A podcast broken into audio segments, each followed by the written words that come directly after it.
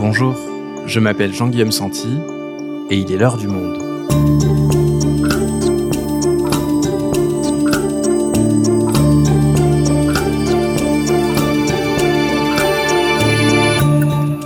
Aujourd'hui, retour sur l'annonce qui a en 48 heures secoué le monde du football.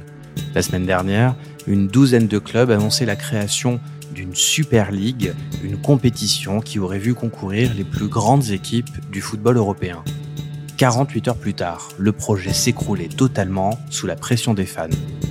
Comment est né ce projet qui a fait tant parler les milieux sportifs et politiques? Pourquoi a-t-il été abandonné avant même d'avoir vu le jour? Clément Martel, journaliste au service sport du Monde, nous explique l'échec d'une compétition qui aurait bouleversé l'histoire du football européen. Le fiasco de la Super League de football, un épisode produit par Cyrielle Bedu, réalisation Amandine Robillard.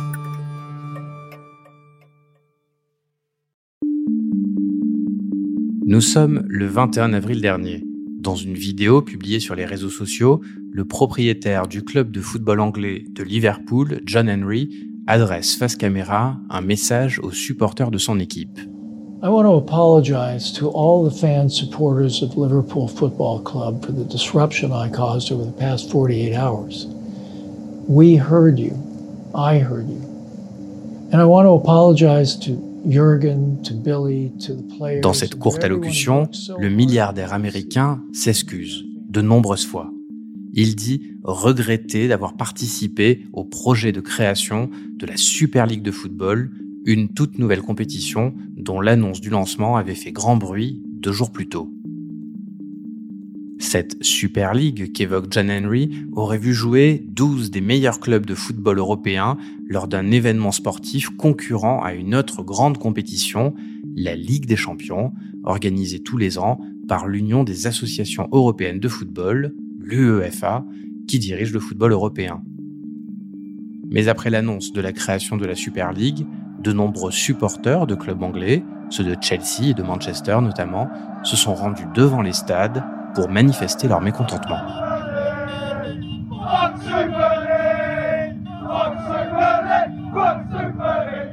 Est-ce pour mettre fin à la colère de ces supporters que John Henry, puis d'autres patrons de clubs européens qui devaient prendre part à la Super League, ont fait volte-face et se sont retirés du projet?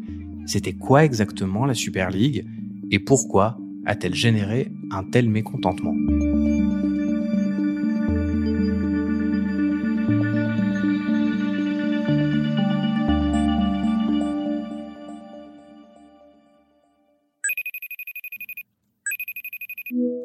Clément, pour commencer, est-ce que tu peux nous rappeler ce qu'était le, projet de Super League? En quoi est-ce que ça consistait exactement? Alors tout a commencé par un communiqué envoyé dans la nuit du 18 au 19 avril à minuit pile donc un communiqué qui annonçait la création d'une nouvelle compétition gouvernée par des clubs fondateurs, euh, donc au nombre de 12, trois Espagnols, le Real Madrid, le FC Barcelone et l'Atlético de Madrid, six Anglais, euh, Manchester United, Liverpool, Arsenal, Chelsea, Manchester City et Tottenham, et trois Italiens, la Juventus de Turin, le Milan AC et l'Inter Milan. Ces clubs fondateurs avaient prévu d'être trois de plus, certains ont refusé, et c'est une compétition en fait qui devait rassembler chaque année 20 clubs dans un format de compétition semi-fermé. Ça veut dire quoi une compétition euh, semi-fermée? Ça veut dire qu'il y a cinq clubs en plus qui seraient venus se rajouter à tout ça? Exactement. Le principe d'une compétition semi-fermée, c'est-à-dire que les clubs fondateurs, qui donc devaient être au nombre de 15, sont assurés pendant 10 ans de participer à cette compétition, quel que soit leur euh, résultat en championnat. Et on ajoute chaque année cinq clubs qui seraient issus des différents championnats européens, mais on ne sait pas forcément lesquels ni sur quels critères. Et ça, c'est différent de, par exemple, la, fameuse Ligue des champions de l'UEFA qui est, elle, complètement ouverte, c'est ça? Effectivement, la Ligue des champions, en fait, c'est déjà une compétition qui existe depuis 1955, qui est un petit peu mythique, et surtout, son principe, c'est méritocratique, c'est-à-dire, chaque année, les clubs qui y participent se sont qualifiés sur le terrain, c'est-à-dire, ils ont été les meilleurs de leurs différents championnats. Donc ça veut dire par exemple que si euh, Dijon par exemple faisait euh, une excellente saison, selon ce système, il pourrait accéder à la Ligue des Champions comme n'importe quel club. Effectivement, si Dijon, bon, qui vont sans doute descendre cette année, mais si ils finissaient dans les trois premiers du championnat de France, l'année d'après, automatiquement, ils disputent la Ligue des Champions. Tous ces clubs dont on parle, le Real Madrid, la Juventus de Turin, euh, Manchester United, ils participaient déjà chaque année à la Ligue des Champions. Ce sont des bons clubs qui ont des bons résultats. Pourquoi est-ce qu'ils ont eu envie de faire une compétition concurrente? Ces 12 clubs, ils pèsent à eux seuls 40 des 65 titres de la Ligue des Champions dans son existence. Donc c'est vraiment les plus gros clubs européens. C'est une histoire de contrôle, en fait. Aujourd'hui, l'UEFA organise la Ligue des Champions. C'est l'UEFA qui négocie les droits télé et qui redistribue ensuite l'argent aux différents clubs et aux différentes ligues. Et les grands clubs européens ont décidé que ça ne suffisait pas, qu'ils voulaient avoir plus de contrôle. Et en organisant une ligue privée, c'est eux automatiquement qui récupèrent l'argent, qui négocient les contrats et qui se partagent le pactole, entre guillemets. Mais ça, j'imagine qu'ils ne l'argumentent pas comme ça. Ils sont pas arrivés avec un projet pour dire la raison principale de la création de notre Super League, c'est qu'on veut plus d'argent. Comment eux, est-ce qu'ils l'ont argumenté? L'argument principal, c'est nous, on voudrait sauver le football, qui irait mal selon eux. Alors, Évidemment, c'est l'occasion avec la situation sanitaire et la crise liée au Covid qui crée des grandes pertes dans tous les clubs d'Europe et du monde, puisqu'il n'y a pas de supporters en ce moment et que bah, automatiquement, si personne paye son entrée dans les stades, ça fait moins de revenus. Donc ils ont profité en disant on a d'énormes pertes à côté de ça. Et donc leur argument derrière ça, c'est de dire on veut de meilleures oppositions chaque match c'est-à-dire que si le Real Madrid affronte Manchester United une semaine, la semaine d'après, il va affronter la Juventus de Turin, etc., ça va changer que s'il affronte justement, on va garder l'exemple Dijon, euh, la, fiche sera un peu différente. Ils disent, fondamentalement, euh, les gens s'intéressent de moins en moins au football, les jeunes notamment. On a un grand argumentaire en disant euh, les jeunes ne veulent plus regarder le football et c'est un problème, il faut qu'on les fasse revenir. Donc, ils s'intéressent qu'aux trucs un peu brillants, de type les oppositions entre les grands clubs. Donc, on va leur donner ça et ça va permettre de bah, justement sauver le football. Mais Clément, j'imagine que le problème avec ce principe de ligue semi-fermée, c'est qu'on y adhère principalement en étant donc euh, membre fondateur, en mettant de l'argent. Ça veut dire que si le Real Madrid, par exemple, s'écroulait totalement en termes de niveau sur les trois prochaines années et devenait une très mauvaise équipe, il continuerait de fait à être membre de droit de cette Super League. Effectivement, et c'est là un des gros problèmes de ce système-là, et c'est en ça que ça a provoqué une telle levée de bouclier contre ça, c'est que ça pose un gros souci, ça fiche la situation à l'instant aujourd'hui. Aujourd'hui, parmi les membres fondateurs, tous sont des très gros clubs européens, mais tous n'ont plus les résultats nécessaires. Typiquement, l'exemple du Milan AC en Italie, euh, c'est historiquement un énorme club. En revanche, ça fait à peu près 8 ans qu'ils disputent plus la Ligue des Champions parce qu'ils sont pas assez bons sur le terrain. Et du coup, ça pose un grand souci, notamment puisqu'il y a d'autres clubs en Italie qui sont meilleurs, qui disputent la Ligue des Champions, mais qui, parce que ils ont une histoire moindre, parce qu'ils sont plus récents, parce qu'ils se sont structurés ensuite, n'auraient plus le droit de disputer ça, ce qu'ils ont gagné sur le terrain.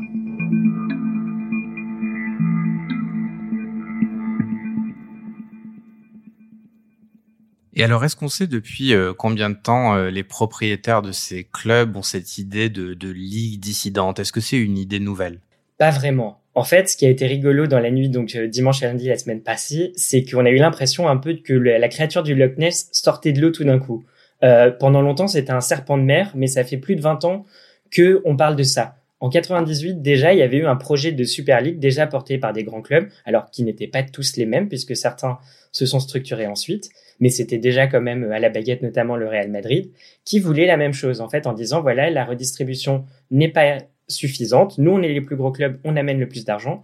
Mais voilà, donc ensuite, régulièrement, cette rumeur euh, ressurgissait un peu, vraiment, on voyait genre un aileron du monstre dans le lac qui ressortait, et c'était... Euh, à chaque fois au moment où il y avait des négociations avec l'UEFA sur la formule de la Ligue des Champions notamment et sur des histoires de redistribution. Et les premiers euh, concernés par euh, toute cette histoire, Clément, c'est-à-dire les, joueurs des équipes, ils étaient au courant? Non, l'annonce a pris tout le monde de court, y compris les joueurs et les entraîneurs des plus gros clubs concernés, qui pour certains avaient des matchs le lendemain de l'annonce et se sont retrouvés à devoir répondre à des accusations où vous allez tuer le football sans être au courant et sans soutenir une telle réforme. Donc on a vu des prises de parole d'abord de clubs extérieurs notamment le PSG ou le Bayern Munich, en disant qu'ils voulaient défendre le foot. Et ensuite, des différents joueurs de clubs concernés, comme notamment ceux de Liverpool, ont communiqué en disant c'est hors de question, on n'est pas pour ça, le football appartient à ses fans. Donc Clément, on a 12 clubs de football qui comptent parmi les meilleurs d'Europe, qui veulent rompre les liens avec l'instance historique du football européen, l'UEFA. Alors comment est-ce que l'UEFA a réagi face à cette nouvelle? Et ça va pas surprendre, mais pas très bien. Le président de l'UEFA, qui s'appelle Alexander Seferin, euh, il est slovène, a, on va dire, tapé du poing sur la table. L'annonce de cette sécession a été faite exactement dans la nuit précédant le vote pour la nouvelle formule de la Ligue des Champions. Donc évidemment, c'est un coup de couteau dans le dos pour le président de l'UEFA, notamment, alors il y a des histoires assez amusantes dans cette histoire, que la personne qui a porté cette euh, Super League s'appelle Andrea Agnelli, c'est le président de la Juventus de Turin. Il se trouve que Seferin, le président de l'UEFA, est par ailleurs le parrain de la fille d'Agnelli. Donc on a aussi des histoires un peu de famille, des amitiés brisées, des personnes qui répondent plus au téléphone. C'est j'ai une personne qui m'a dit ça de, en rigolant un peu, en disant c'est vraiment Game of Thrones, mais euh, dans le football européen. Donc l'UEFA n'a pas du tout aimé ça, et ils ont carrément, donc ils ont menacé d'exclure les clubs euh, félons. Ils ont dit tous les joueurs, notamment qui participeraient à cette compétition, n'auraient plus le droit de disputer les coupes organisées par l'UEFA et par la FIFA qui les a soutenues. Donc on parle de l'Euro et de la Coupe du Monde. Concrètement, ça voudrait dire que Griezmann ne pourrait pas disputer, on va dire, le prochain Euro ou la Coupe du Monde au Qatar qui est en 2022.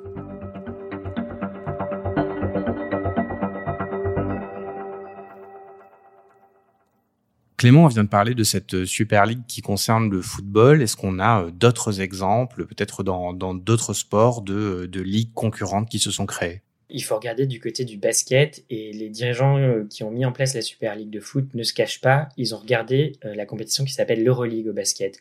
Elle date de 2001 et à l'époque il y avait 11 des plus gros clubs d'Europe qui ont décidé de prendre leur destin en main et de réinventer les compétitions européennes. Donc ils ont fait exactement la même chose que se proposait de faire la Super League, c'est-à-dire organiser leurs compétitions eux-mêmes, gérer le truc eux-mêmes, donner à certains clubs le droit de participer à cette compétition, quel que soit leur résultat en championnat, et typiquement ensuite faire accéder de nouveaux clubs à cette Euroleague sur des critères qui ne sont pas sportifs. Et quel impact cette Euroleague de basket a eu sur euh, le monde du basket européen? Si on en discute avec les instances, notamment fédérales, c'est une catastrophe, c'est-à-dire que ça phagocyte complètement le basket mondial en empiétant sur leur calendrier notamment, euh, c'est-à-dire que typiquement, des joueurs qui évoluent en Euroleague ne sont parfois pas libérés pour des rencontres internationales, ce qui pose un gros souci notamment à l'équipe de France, puisque la plupart des meilleurs joueurs de l'équipe de France, quand ils ne jouent pas en NBA, évoluent dans des clubs d'Euroleague. Et en revanche, sur un second point, au niveau sportif, c'est une réussite absolue, parce que c'est devenu l'Euroleague en quelques années est devenu la deuxième meilleure ligue du monde derrière la NBA aux États-Unis. Alors justement, à, propos de la NBA, est-ce qu'on peut euh, faire un parallèle également entre cette Super League de football et donc euh, la NBA, la Ligue de basketball américain? Les instigateurs de la Super League aimeraient bien, puisque la NBA, c'est l'exemple et l'archétype du championnat privé qui permet en fait de générer des revenus absolus. Sauf qu'il y a beaucoup de différences en fait. Le modèle américain des sports fonctionne par des systèmes de franchise il n'y a pas de système de montée et de descente dans le championnat, c'est-à-dire que la plus mauvaise équipe de NBA est assurée de disputer le, championnat l'année d'après, ce qui permet en fait une certaine assurance. Et à ce niveau, euh, le président Agnelli a dit récemment une expression assez intéressante en disant le football n'est plus un jeu mais un secteur industriel, il a besoin de stabilité. Et tous les tenants de cette Super League en fait ont mis ça en avant. La glorieuse incertitude du sport, c'est un gros problème pour les industriels qui ont besoin de brasser des millions. Clément, on vient de voir donc euh, l'exemple du, du, basketball, l'exemple euh, du football, donc avec cette Super League. Est-ce qu'il y a euh, un risque que ces prochaines années, d'autres sports suivent ce modèle-là? Le risque existe toujours. Après, ça dépend vraiment des sports, puisque une telle compétition en fait ne peut exister que si la ligue qui est créée devient la meilleure dans son sport. C'est-à-dire typiquement l'Euroleague, on en a parlé au basket, c'est une réussite sportive, mais économiquement c'est pas une si grande réussite que ça, parce que c'est pas la meilleure de son sport, c'est la NBA. Tous les tenants d'une telle ligue privée ou semi-privée euh, veulent en fait amasser des droits télé énormes, et en fait si t'es pas le meilleur, c'est un problème. Donc ça arrivera moins, quoi qu'il arrive, dans des sports qui ont moins de popularité et moins de risques euh, finalement d'avoir des scissions internes comme ça.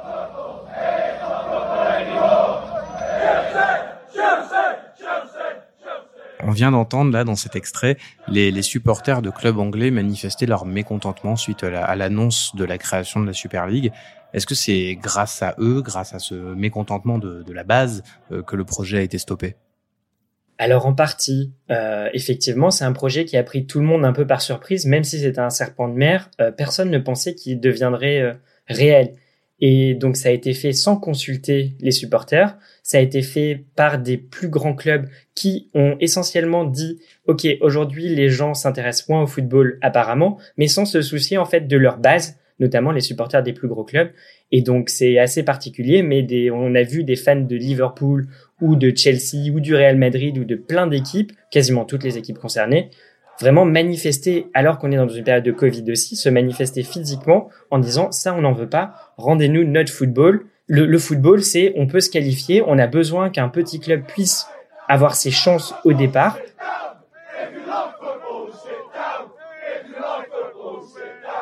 Après, c'est pas uniquement les supporters qui ont fait, on va dire, inverser la tendance. Il y a eu notamment une levée de bouclier de tout, le monde entre donc les instances internationales, y compris la FIFA qui n'est techniquement pas concernée par les compétitions européennes puisqu'elle chapeaute au niveau mondial, mais il y a aussi eu beaucoup de personnalités politiques et d'ailleurs médiatiques de premier plan qui ont peut-être participé à, faire ce changement un peu d'avis des propriétaires. Est-ce que tu peux nous donner des exemples de, personnalités politiques au niveau européen qui, euh, qui ont fortement réagi? Ben, on, peut commencer par le président français Emmanuel Macron qui effectivement s'est érigé verbalement contre ce projet de ligue fermée.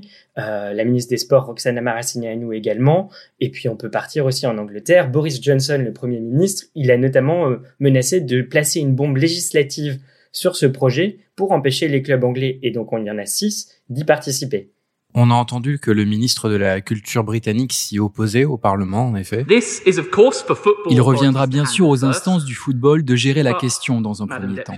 Mais Madame la vice-présidente, n'ayez aucun doute sur le fait que si elles ne parviennent pas à agir, nous le ferons. Nous mettrons tout en œuvre pour empêcher que ce projet n'aboutisse. Nous examinons actuellement toutes les options allant de la réforme gouvernementale à des lois sur le droit à la concurrence et à des mesures qui permettront au football de continuer à exister. Et on peut aussi mentionner, c'est aller jusqu'au prince William, donc héritier de la couronne d'Angleterre, qui, y compris lui, qui pourtant n'a pas vraiment grand-chose à dire là-dessus, euh, a insisté en fait en disant euh, qu'il fallait défendre le football européen dans son ensemble. Pourquoi est-ce que ces euh, personnalités euh, politiques de premier plan, le président de la République française, le Premier ministre euh, britannique voulaient à tout prix mettre fin à ce projet alors qu'on peut dire que c'est des histoires de clubs privés entre eux et que ça ne les concerne pas directement? Alors, il y a clairement un enjeu politique derrière puisque le football est le premier sport mondial. Donc, clairement, Boris Johnson sort vraiment avantagé de cette situation parce que il a défendu le football et donc notamment toutes les classes populaires se retrouvent à le remercier pour ça. Et après, parallèlement, ce projet de Super League semi-fermé remet en cause complètement le fonctionnement du sport européen dans son ensemble et notamment le principe fondateur qui est la méritocratie.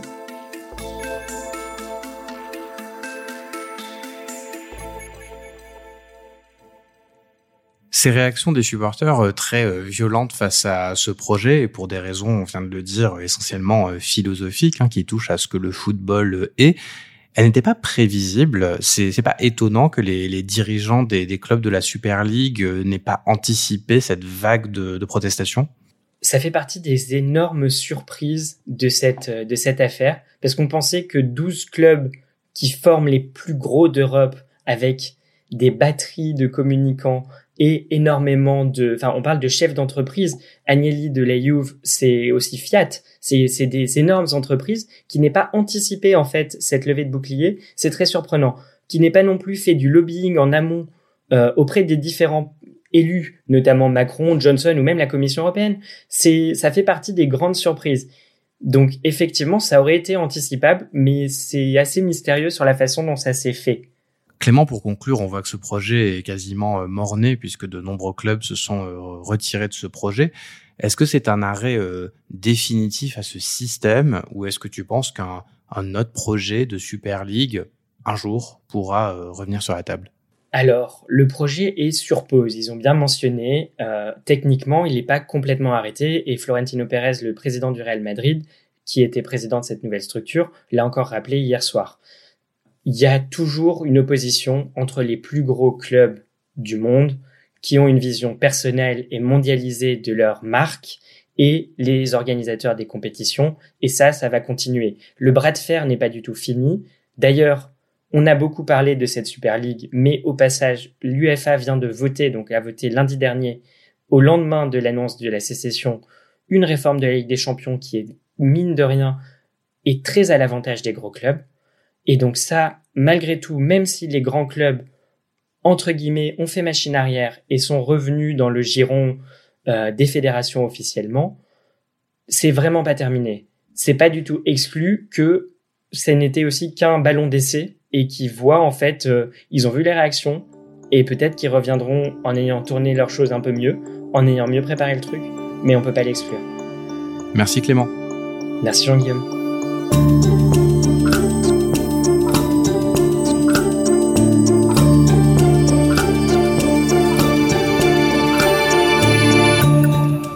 Si vous souhaitez en savoir plus sur le sujet, vous pouvez aller consulter tous les articles de Clément Martel et du service sport dans la rubrique Super League de notre site. C'est la fin de l'heure du monde, le podcast quotidien d'actualité proposé par le journal Le Monde et Spotify. Pour ne rater aucun épisode, vous pouvez vous abonner gratuitement au podcast sur Spotify ou nous retrouver chaque jour sur le site et l'application lemonde.fr. Si vous avez des remarques, suggestions, critiques, n'hésitez pas à nous envoyer un email à l'heure du monde @lemonde.fr. L'heure du monde est publiée tous les matins du lundi au vendredi. On se retrouve donc très vite. À bientôt.